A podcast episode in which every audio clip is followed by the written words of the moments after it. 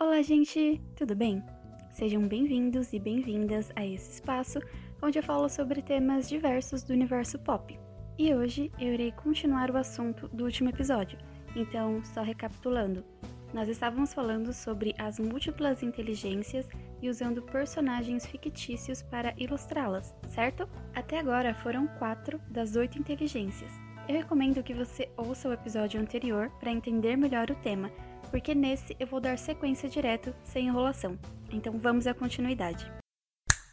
A quinta inteligência que eu vou mencionar aqui é a corporal sinestésica, que nos dá a capacidade de solucionar problemas, expressar emoções e executar ações, planejamentos por meio do corpo, sendo responsável por administrar a manifestação de força, coordenação, velocidade, flexibilidade, entre outras capacidades ligadas a processos cognitivos e corporais. Então, pessoas que costumam usar o corpo para expressar emoções e sentimentos, ou que demonstram mais facilidade para aprender coisas por meio da participação ali da interação do corpo com o ambiente, ou seja, pela experiência física, costumam ter essa inteligência bem desenvolvida, além de demonstrarem, claro, boa consciência corporal. As áreas profissionais que mais a exigem são os esportes, dança, teatro, luta, mecânica, entre outras semelhantes. Como exemplo, eu poderia citar vários personagens de animes shounens ou de filmes de heróis, isso porque a grande maioria sabe lutar bem. Na verdade, eles são apresentados com características corporais exageradas, senão as lutas não teriam graça. Mas como ilustração, vamos falar do Levi, de Shingeki no Kyojin, criado por Hajime Isayama, e o Neji, de Naruto, criado pelo nosso querido, ou nem tanto, Kishimoto. Bom, começando então com o Levi, a sua história ocorre em um universo onde a humanidade vive presa e aterrorizada pela existência de titãs. E para lutar contra eles e defender a humanidade, surgiu a chamada Tropa de Exploração. Ela consiste em soldados muito bem treinados e destemidos, bom, pelo menos a maioria, sendo o Levi não só um membro, mas também o capitão do Esquadrão de Operações Especiais, um título muito bem entregue, já que ele é considerado o soldado mais forte da humanidade. Sua personalidade é calma na maior parte do tempo e não costuma demonstrar muitas emoções, a não ser, claro, a sua cara de tédio clássica. Mas o seu comportamento muda, se tornando agressivo em alguns momentos, principalmente quando presencia a morte de pessoas próximas, manifestando sua fúria no próprio corpo. E é aí que suas características são intensificadas, grande parte pela sua linhagem genética, resultando em movimentos rápidos, fortes e precisos que ultrapassam as capacidades humanas. Eu escolhi esse personagem por demonstrar mais do que capacidades físicas, a ligação delas com a cognição. Isso porque ele demonstra uma certa flexibilização nas lutas, sendo capaz de analisar situações rapidamente e executá-las com o corpo. Sabe quando você pensa em um movimento ou já planejou algo, mas o seu corpo não acompanha? Então, provavelmente isso não acontece com ele. Eu poderia falar a mesma coisa do Neji, personagem do anime Naruto.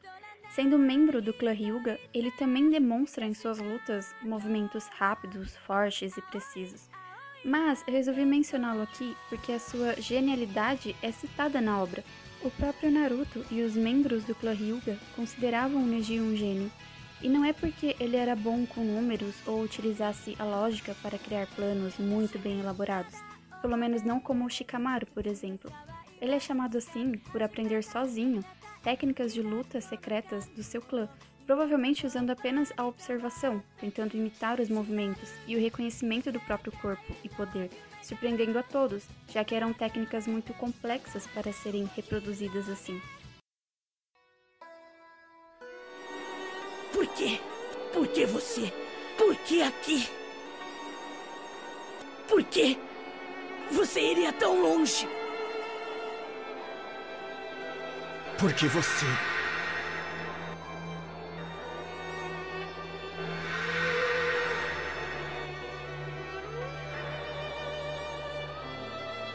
Disse que eu. Era um gênio.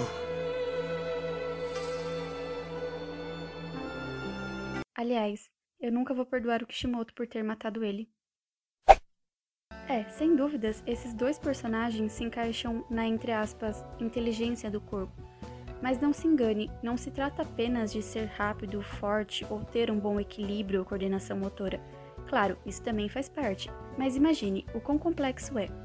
Você ter o objetivo de acertar um alvo, e para isso é necessário calcular o ângulo do seu corpo, a força que deve ser utilizada, o aumento ou diminuição da velocidade, dependendo do movimento, e o posicionamento do adversário, ao mesmo tempo em que são executadas ordens musculares que mudam constantemente devido às mudanças na situação. Tudo isso em questão de segundos. Você pode pensar, mas isso é coisa da ficção? Hum, será? Não, essa descrição também é o que ocorre, por exemplo, ao chutar a bola durante uma partida de futebol.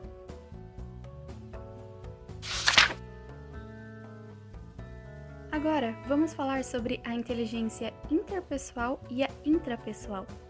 As duas, quase sempre, são apresentadas em conjunto, mas elas precisam ser explicadas de formas diferentes e vocês vão entender o porquê. Bom, a interpessoal é a capacidade que uma pessoa tem ou não de reconhecer e entender os sentimentos, emoções e ações de outras pessoas. Então, quando alguém é capaz de notar e compreender determinada alteração de humor, motivações ou algum aspecto da outra pessoa, ela está fazendo uso dessa inteligência, que aliás é muito utilizada em campos de liderança, pela facilidade e criatividade de lidar ali com a administração de grupos ou até da sociedade. Resumindo, costumam ser pessoas com relações sociais muito boas, justamente por essa facilidade de entender o outro. Podemos pensar no personagem Gon de Hunter x Hunter, criado por Yoshihiro Tagashi. Quem assistiu o anime ou leu o mangá, que a propósito está em ato infinito, vai entender por que eu o coloquei aqui. Para quem não conhece o personagem, saiba que ele é construído com uma personalidade muito simpática e empática. Ele segue o arquétipo do personagem aventureiro que ajuda e transforma as pessoas ao longo da sua jornada. O exemplo mais próximo é o seu amigo Killua, que antes de conhecer o Gon estava preso na dinâmica da sua família na qual não se identificava, ansiando por construir a sua própria jornada. E foi com a ajuda do Gon, que conseguiu entendê-lo e ajudá-lo, que o Killua passou a tomar suas próprias decisões. Mesmo ainda preso de certa forma né, na imagem do Gon, como uma possível transferência, mas aí é não vem ao caso, né? Além disso, o personagem Gon também consegue entender as motivações e decisões do próprio pai, que o abandonou ainda bebê para seguir os seus sonhos de Hunter, ser um tipo de aventureiro, um caçador mesmo. E para isso, ele próprio decidiu se tornar um Hunter, para saber se essa vida valia tanto a pena a ponto do pai decidir abandoná-lo. Só um comentário aleatório aqui. O pai dele é um péssimo exemplo. Também há várias outras cenas durante a animação em que o Gon demonstra uma boa relação social com os outros personagens. Ele sabe identificar quando algo magoou outra pessoa e se desculpa, ou quando sente que alguém precisa de apoio ou motivação e os ajuda. Ele não se torna um líder de fato, mas os outros personagens se inspiram de alguma forma no seu jeito. Fora a sua facilidade de fazer amigos e confiar nas pessoas. Aliás, parece que ele consegue identificar facilmente quem está sendo sincero de quem não é confiável. Só uma observação importante aqui. O Gon demonstra ter uma inteligência interpessoal bem desenvolvida, mas isso não significa que ele é uma, entre aspas, boa pessoa. Não são sinônimos, Inclusive, em vários momentos na obra é possível notar atitudes egoístas e hipócritas do personagem, e isso faz dele não bom ou ruim, apenas próximo do que é ser humano. Isso é importante de mencionar porque é perfeitamente possível uma pessoa real ter vários critérios que eu comentei sobre essa inteligência e, por exemplo, ser um manipulador, entendem? Já a inteligência intrapessoal é a relação que a pessoa tem com os próprios sentimentos, ou seja, o autoconhecimento que ela possui. Em um nível mais avançado, a pessoa é capaz de discriminar muito bem os próprios sentimentos, intenções e motivações, de modo que consiga resolver conflitos internos e, consequentemente, externos também. Essa inteligência é indispensável para tomar decisões pessoais. Então, quanto mais você se conhece, mais fácil será fazer escolhas e definir uma direção, uma meta de vida. Além, é claro, de ser mais consciente sobre o impacto emocional das outras pessoas sobre você. Como exemplo, para falar sobre essas características, eu vou usar o querido Sheldon de The Big Bang Theory. Pode parecer estranho mencioná-lo aqui e não na inteligência lógico-matemática, já que agir de modo racional é a sua marca registrada. Porém, por mais que ele se encaixe nessa inteligência, muito bem por sinal, também podemos pensar na sua inteligência intrapessoal, e por isso não ser tão óbvio, eu achei mais interessante trazê-lo aqui. Então vamos lá. O Sheldon é apresentado com várias características da síndrome de Asperger, mostrados principalmente por seus problemas de interação social, como não entender o sarcasmo de outras pessoas ou fazer comentários ofensivos sem essa intenção, demonstrando uma inteligência interpessoal prejudicada. Porém, ele sempre deixa claro o que está sentindo ou pensando, não tendo dificuldades de entender e expor seus sentimentos. Ele demonstra muito bem o que gosta ou não gosta de fazer ou ter por perto, tendo um ótimo conhecimento de si mesmo, sem muitos conflitos internos. Claro que em alguns momentos ele vivencia situações sociais que abalam a sua relação com si mesmo, mas nada que ele não consiga, entre aspas, resolver do jeito dele. Aliás, faz parte do humor da série mostrar como ele lida com suas dificuldades ou fobias, mostrando suas soluções para lidar com seus limites. Por exemplo, a sua necessidade de espaço próprio. Ele reconhece muito bem essa característica dele e cria suas regras que devem ser seguidas pelos outros. O que não é algo muito bom do ponto de vista social, mas como eu disse, ele tem essa parte prejudicada por não entender muito bem o próximo. Mas do ponto de vista intrapessoal, tá tudo certo para ele. Acho que o Sheldon é um bom exemplo para demonstrar que, apesar da maioria das pessoas terem ou não essas duas inteligências desenvolvidas, isso não é uma regra, sendo possível ser como ele ou o contrário, ser uma pessoa com relações sociais boas, mas ter dificuldade de se entender e se expressar. Por que essa canção em particular estava na minha cabeça? Eu não sei, ela é bem chiclete. Por acaso você gosta dos Beach Boys? Eles têm praia no nome. O que você acha? Agora que a distração acabou, podemos voltar à tensão superficial das paredes de domínio? Claro, eu já estou vendo uma forma mais eficiente para calcular as divergências. Já sei por que a canção estava na minha cabeça. Por quê? É sobre a Amy. Olha, eu sei que a Amy é meio antiquada, mas não tem idade suficiente para ter uma música dos anos 60 baseada nela. É sobre o quanto ela me faz me sentir melhor. Preste atenção na letra. Eu estava vivendo como metade de um homem. Não conseguia amar, mas agora consigo. Mais alma do que eu já tive. Eu adoro o jeito como você suaviza a minha vida. Hum, ela suavizou mesmo a sua vida, não foi? Sim. A Amy é o amaciante do meu coração. Eu tenho que ir. Essas duas inteligências também fazem parte da chamada inteligência emocional, definida por outro estudioso, o Goleman. Mas como estamos falando aqui apenas sobre a obra do Gardner, não vou entrar em detalhes. Basta dizer que elas são melhor definidas como inteligência emocional, para quem se interessar pelo tema e quiser pesquisar sobre. Elas são comuns em terapeutas, professores, políticos, atores e profissões semelhantes. Por último, mas não menos importante, nós temos a inteligência naturalista, que pode ser entendida como a habilidade ou sensibilidade de se relacionar com o meio ambiente e as demais espécies. Pessoas que possuem essa inteligência elevada costumam observar muito bem o meio em que se encontram e são capazes, por exemplo, de perceber sutis diferenças entre variações de plantas da mesma espécie sem nenhum treinamento na área biológica.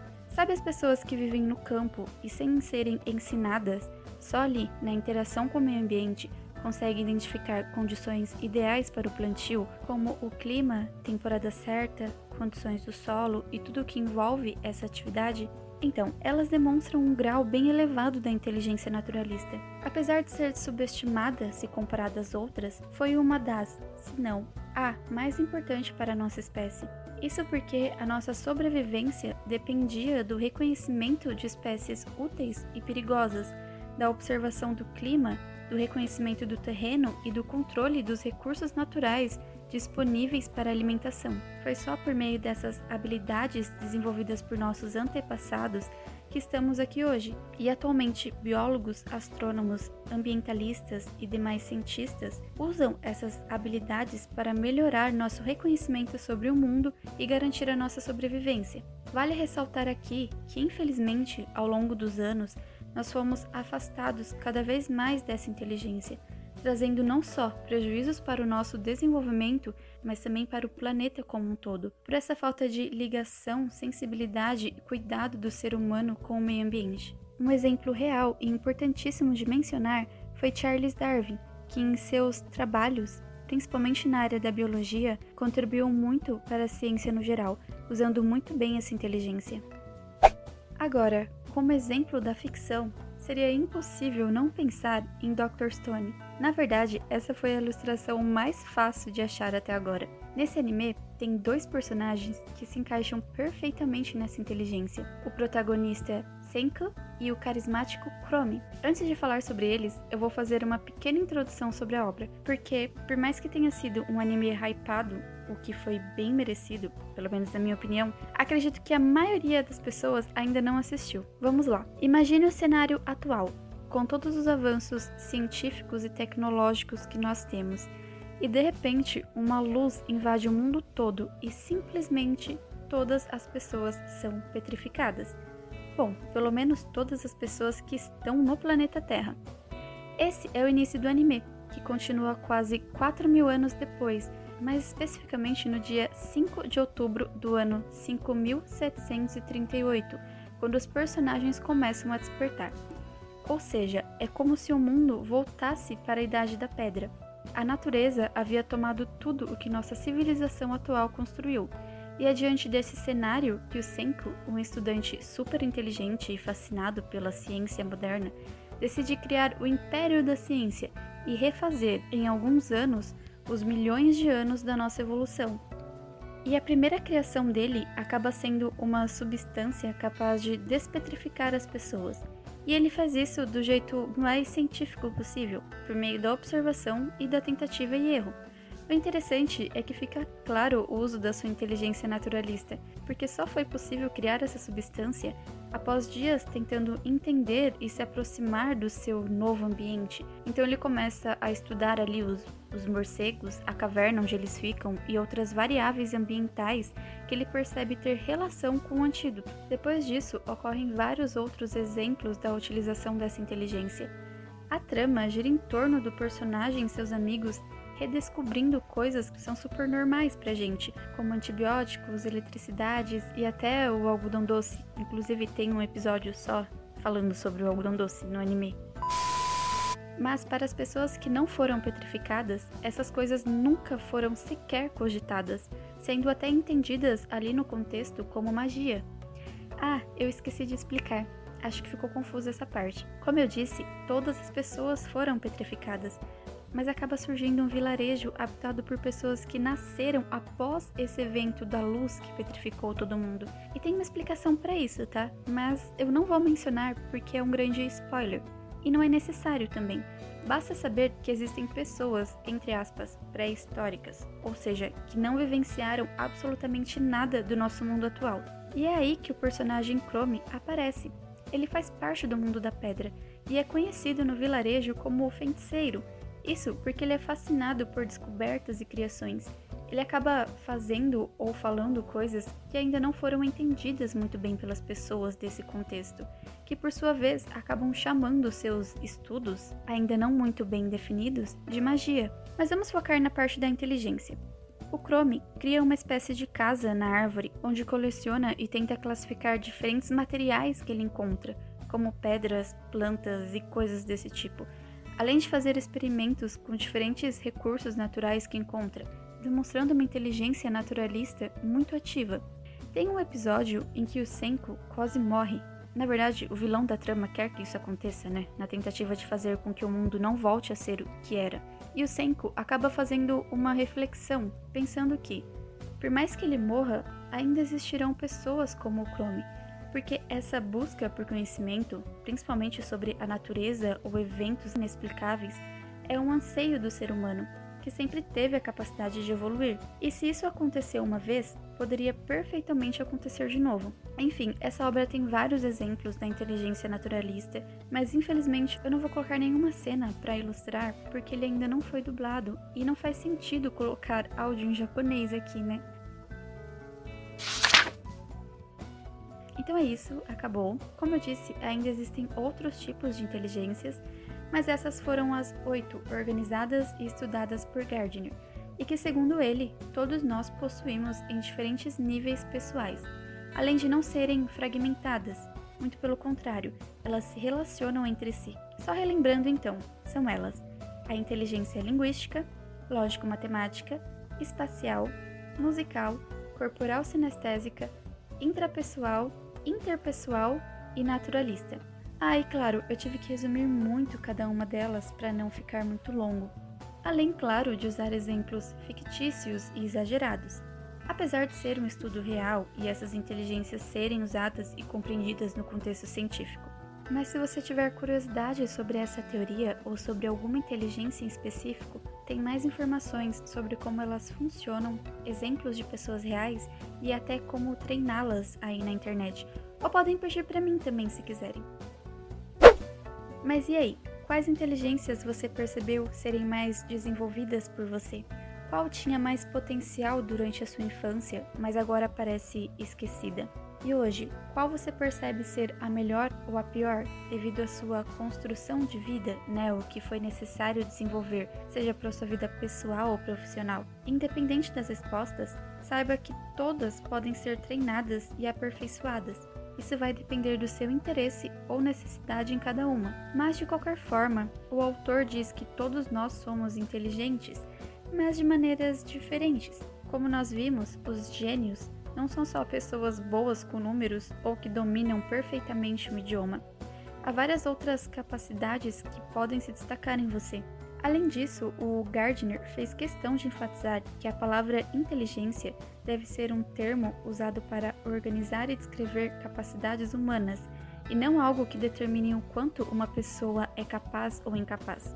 Até porque nós estamos em constante desenvolvimento então é isso, espero que esse assunto tenha sido interessante e de certa forma útil para vocês. Se puderem me seguir aí na plataforma que estão ouvindo esse podcast, vai ser muito legal.